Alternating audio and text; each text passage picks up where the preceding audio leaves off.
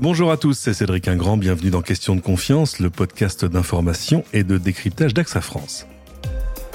À quoi ressemblera la ville de demain? On nous la promet plus durable, encore plus connectée, un peu d'ailleurs comme tout le reste de nos vies, mais nos villes ont-elles une particularité? Elles sont en train de devenir plus intelligentes sous une bannière, celle de la Smart City, ou comment la ville se réforme par la donnée?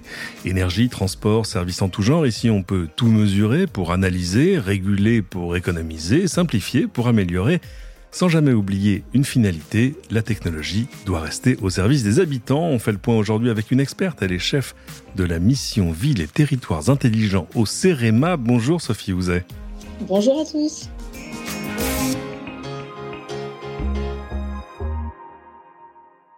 Alors, d'abord, on va expliquer ce qu'est le, le CEREMA. Le CEREMA, c'est le Centre d'études et d'expertise sur les risques, l'environnement, la mobilité et l'aménagement. C'est un établissement public qui fait office de référence, j'ai envie de dire, pour toutes les collectivités qui s'intéressent, qui doivent d'ailleurs s'intéresser à toutes ces problématiques euh, Oui, c'est un centre euh, avec de multiples experts qui accompagnent à la fois l'État et les collectivités pour les aider euh, à se projeter à la fois dans des stratégies, mais dans le déploiement de projets aussi très opérationnels que ce soit dans les transports, dans le domaine du bâtiment, dans le domaine des économies d'énergie ou encore de la renaturalisation de la ville, par exemple.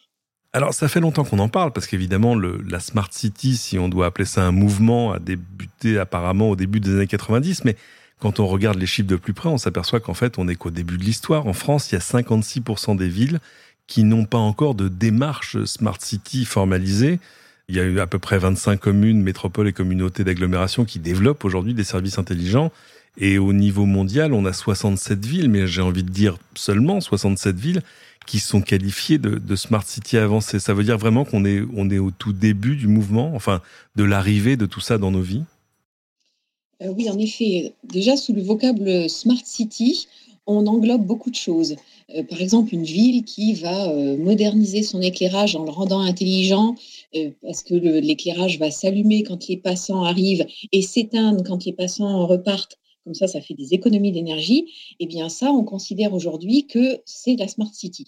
Or, ce n'est qu'un aspect, qu'un métier de la, Smart City. La Smart City, c'est quelque chose de beaucoup plus euh, global, où en fait, on modernise tous les métiers et les données peuvent aussi circuler entre les métiers et permettre comme ça la création de nouveaux services aux habitants. Donc, on est vraiment, vraiment au tout promis. Alors j'évoquais l'énergie et les transports qui évidemment sont parmi les premiers concernés, mais ce sont en fait toutes sortes d'autres domaines euh, que peuvent toucher la Smart City, euh, que ce soit euh, des choses très générales sur la sécurité, la qualité de vie. On, peut, on arrive à les lister aujourd'hui? Les lister, non, parce que en fait, comme on est prémices, on voit à peu près ce qui pourrait se transformer, mais on aura des surprises dans les années à venir. Ce qu'on peut déjà dire, c'est que ça touche la vie quotidienne des citoyens. Par exemple, la facilité d'inscrire ses enfants à l'école ou de réserver un livre dans une médiathèque jusqu'à euh, la facilité pour trouver une place de parking ou encore euh, connaître les niveaux de pollution et ajuster son comportement en fonction de ça. Les sujets sont extrêmement variés. Ça veut dire que le simple formulaire qui me permet, je ne sais pas, euh, d'inscrire mes enfants à la cantine, ça fait partie de la Smart City? Ben, ça fait partie de la Smart City à partir du moment où vous pouvez accéder euh, à ce formulaire de manière dématérialisée, potentiellement euh, payer la cantine de votre enfant. Et, et, on va plus loin que ça, c'est-à-dire que euh, aujourd'hui, euh, globalement, quand vous allez inscrire votre enfant, vous inscrivez à l'école, puis vous l'inscrivez à la cantine, puis vous l'inscrivez au périscolaire, puis vous l'inscrivez encore ailleurs, et à chaque fois, on vous demande les mêmes papiers. Oui, vous avez remarqué vous aussi.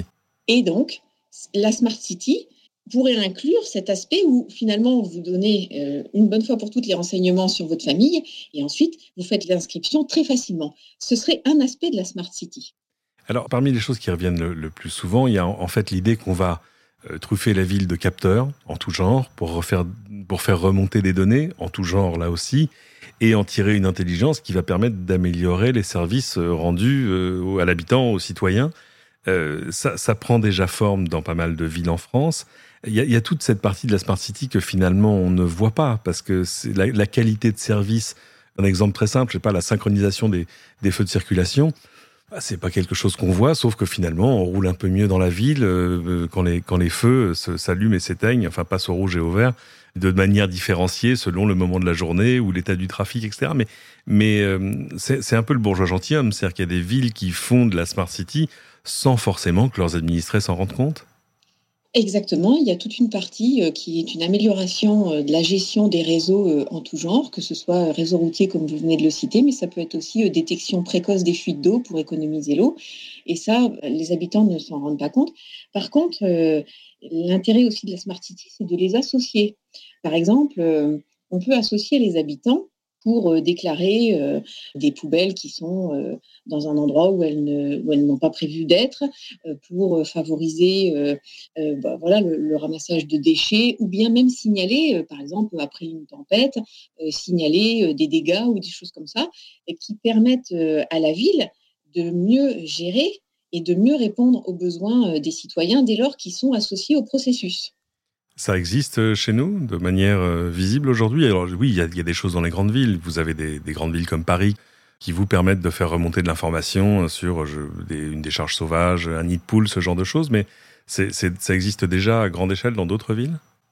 Ça existe de plus en plus dans différentes villes et même euh, à l'échelle européenne, dans des villes globalement, on n'est pas plus en avance en France que dans certains autres pays.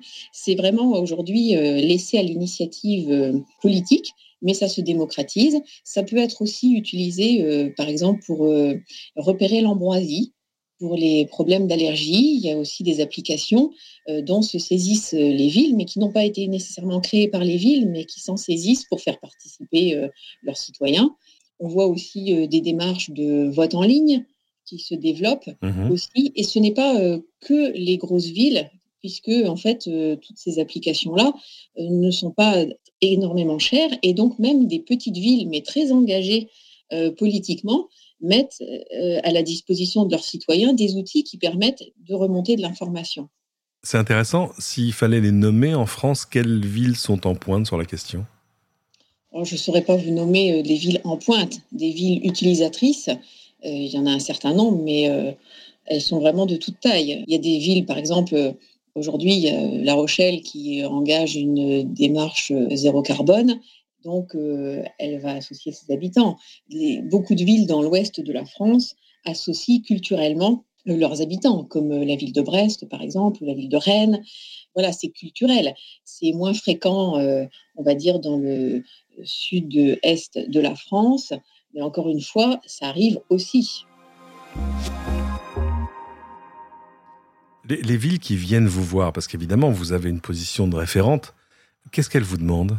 Sur quel sujet est-ce qu'elles sont en recherche d'informations ou d'initiatives? Alors en fait, euh, les demandes peuvent être variées, mais quand elles s'adressent au CEREMA, c'est vraiment pour mettre en place des stratégies en premier lieu. Le plus souvent, c'est ça, c'est définir une stratégie parce que quelque part, des produits pour répondre à des besoins, comme je viens d'en citer un certain nombre, que ce soit sur l'éclairage ou sur la pollution ou les déchets. Il existe déjà euh, moult offres et les collectivités sont très souvent euh, sollicitées. Elles ont des entreprises qui les démarchent, qui leur montrent leurs produits.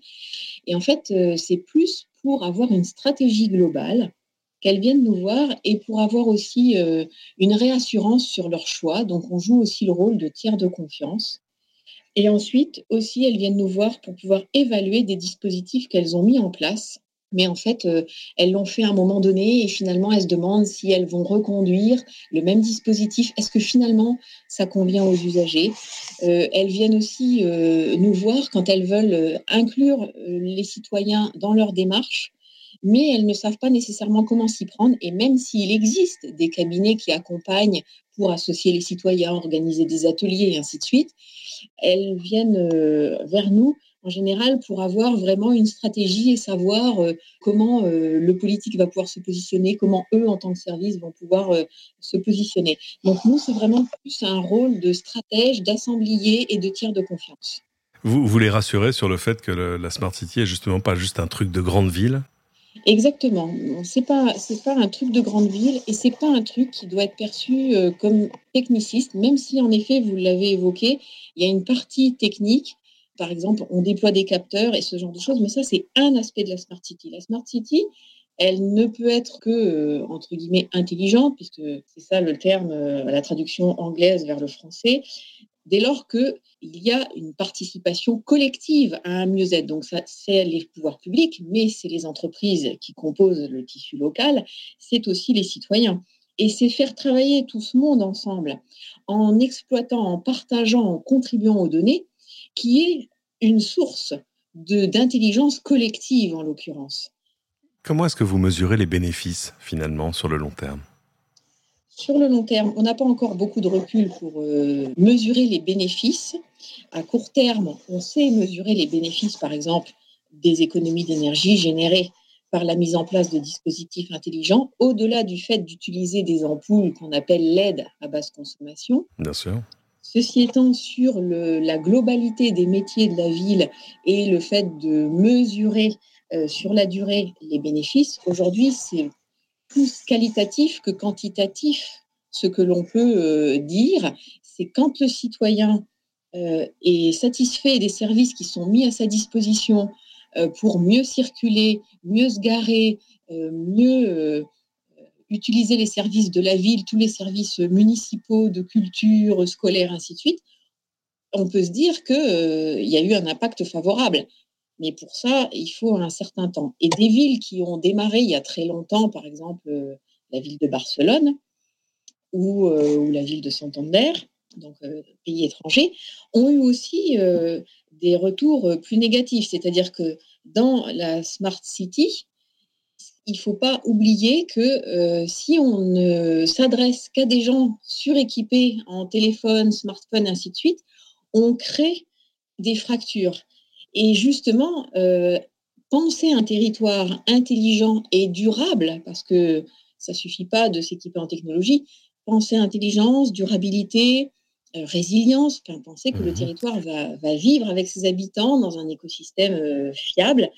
Il faut imaginer qu'il y a des gens qui ne sont pas connectés, qui ne sont pas geeks.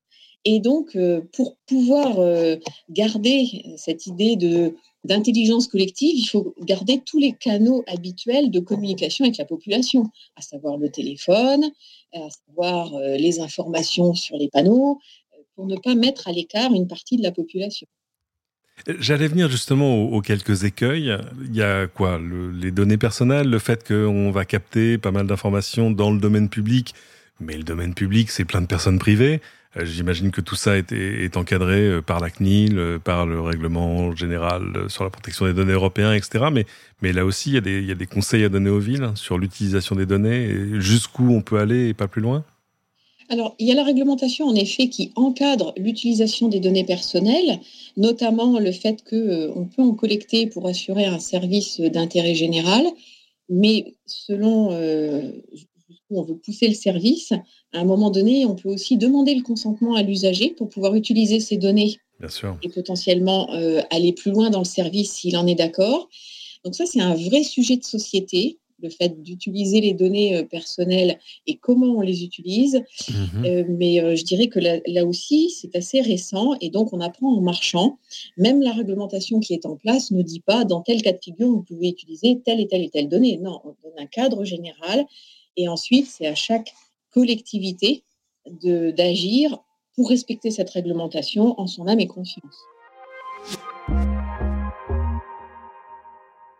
Pendant longtemps, on s'est dit la Smart City se développera quand les technologies seront prêtes, c'est-à-dire qu'on aura d'un côté les capteurs et puis de quoi traiter toutes ces données, l'accès aux données, les données ouvertes et le reste toutes ces briques euh, technologiques-là, ça y est, elles existent. Donc pour que ça se développe plus vite, il manque quoi? Il manque juste de l'argent, il manque une volonté politique, une appétence des élus. Euh, où est-ce que vous mettriez le, curseur du problème? Alors déjà, euh, sur les solutions techniques, il en existe un certain nombre, mais elles ne sont pas toutes mûres. Donc il y a encore des progrès techniques à faire. Sur la partie politique, en effet, il faut une volonté politique. Mais je dirais que euh, ce qui est le plus euh, aujourd'hui un frein au déploiement de ce type de projet, c'est l'aspect organisationnel. C'est-à-dire qu'en fait, culturellement, on aborde euh, les métiers de la ville de manière très silotée. Et on a du mal à faire des passerelles entre les différents métiers. Donc ça, c'est un, frein culturel, organisationnel. Ça veut dire quoi? Ça veut dire que les gens de l'énergie devraient parler aux gens des transports, euh, et les gens des transports euh, parler à la sécurité, etc., etc. Voilà, et les services techniques euh, parler aux gens de la route, parce que finalement, ils ont des points de conjonction. Quand on passe sur une route avec un trottoir, eh ben, il y en a qui viennent végétaliser, mettre des petites fleurs, il y en a d'autres qui font les tracés avec la peinture, il y en a d'autres qui les équipent de lampadaires, et puis finalement, autour de la route, il y a de multiples métiers. Et donc ça, c'est un un changement culturel qui va se faire dans le temps et qui est important euh, pour la réussite de ce type de projets qui sont des projets très très transversaux, des projets qui impliquent tous les acteurs et qui demandent la participation active de tous les acteurs. Et donc il y a aussi il y a aussi un autre aspect qui peut être bloquant, c'est l'aspect réglementaire, c'est-à-dire que euh, d'un côté on a des entreprises qui fournissent des produits de l'autre côté, on a des collectivités qui passent des marchés pour les prendre plus ou moins. Et en fait, euh, il faudrait pouvoir dépasser cette dichotomie habituelle et mmh. arriver à faire ensemble, à concevoir ensemble et en associant le citoyen. Donc c'est vraiment un challenge. je passais ce matin dans une rue de Paris où il y avait un vieil immeuble et où il y avait encore, vous savez, ces petits carreaux en faïence, ces petits carrés en faïence où il y a marqué euh, eau et gaz à tous les étages. Est-ce que le but ultime de la Smart City, c'est finalement qu'on n'en parle plus parce que ça ira de soi? Exactement la technologie, lorsqu'elle s'efface et que euh, on n'y fait plus attention, c'est que quelque part on a réussi euh, à rendre les processus fluides, puisque c'est quand même ça la base. Le numérique, son intérêt, c'est de rendre les processus fluides et d'améliorer la connaissance que l'on a de notre environnement. Donc, si on utilise le numérique, qu'on arrive à le rendre un support de ces deux aspects-là, eh bien, on a tout gagné. Mais le numérique en lui-même, ne peut se généraliser, ne peut se déployer que si on en a une approche très responsable et parce que euh, ça consomme aussi beaucoup de ressources. Donc si d'un côté on veut économiser des ressources en énergie, en eau, fluidifier le trafic, améliorer la condition de vie euh, des personnes, il faut que de l'autre côté, pour mettre toutes ces choses en place, on ne soit pas euh, très consommateur de ressources naturelles, ce qu'on est quand même, puisque pour fabriquer les terminaux qu'on utilise au quotidien, eh bien, on utilise des tas de ressources euh, naturelles et certaines rares. Donc, c'est un équilibre, en fait, à trouver entre ce que le numérique peut nous apporter et la préservation euh, de notre environnement et de notre qualité de vie. Parce que le but ultime, ça reste la qualité de vie. Ça nous servira de conclusion. Merci infiniment, Sophie Ouzet. Avant de se quitter, rappelez-nous où est-ce qu'on peut vous retrouver si on veut en savoir plus. Alors, vous pouvez nous retrouver euh, en ligne sur notre euh, plateforme smartcitycerema.fr où vous pourrez trouver euh, des informations, le moyen de nous contacter et pour toutes les collectivités aussi un petit outil en ligne qui leur permet de s'auto-diagnostiquer pour voir où elles en sont dans leur démarche, puisque le fait de s'engager dans une démarche de territoire intelligent embrasse tout un tas de sujets que l'on vient d'évoquer et aussi euh, le développement économique qu'on a moins évoqué, mais elles ont un panel de questions qui leur permet de réfléchir euh, à leur euh, stratégie. Voilà, et à la fin, elles ont un état et des ressources pour les aider. Merci infiniment. C'est ainsi que se termine cet épisode. Merci à tous de l'avoir suivi. Pensez évidemment à vous abonner à ce podcast si ce n'était déjà fait, à le partager avec vos amis, qu'ils vivent dans une ville très intelligente ou pas, et pensez enfin à venir déposer vos commentaires sur votre application de podcast préférée, et à très bientôt pour une nouvelle question de confiance.